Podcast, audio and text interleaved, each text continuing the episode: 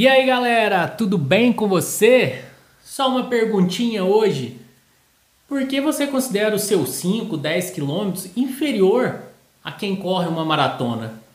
Não estou dizendo em termos de quilômetro, obviamente, estou falando em termos de importância para sua vida, sabe? Você vai ficar sempre sendo refém do olhar do outro?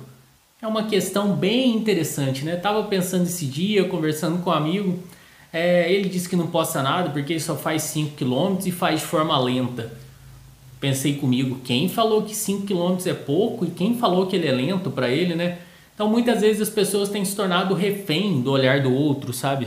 Ah, você diz é isso, Elton, porque você treina, porque você corre bem, você já fez longa distância. Obviamente não, estou falando isso como uma pessoa que viveu a vida inteira sob o olhar do outro,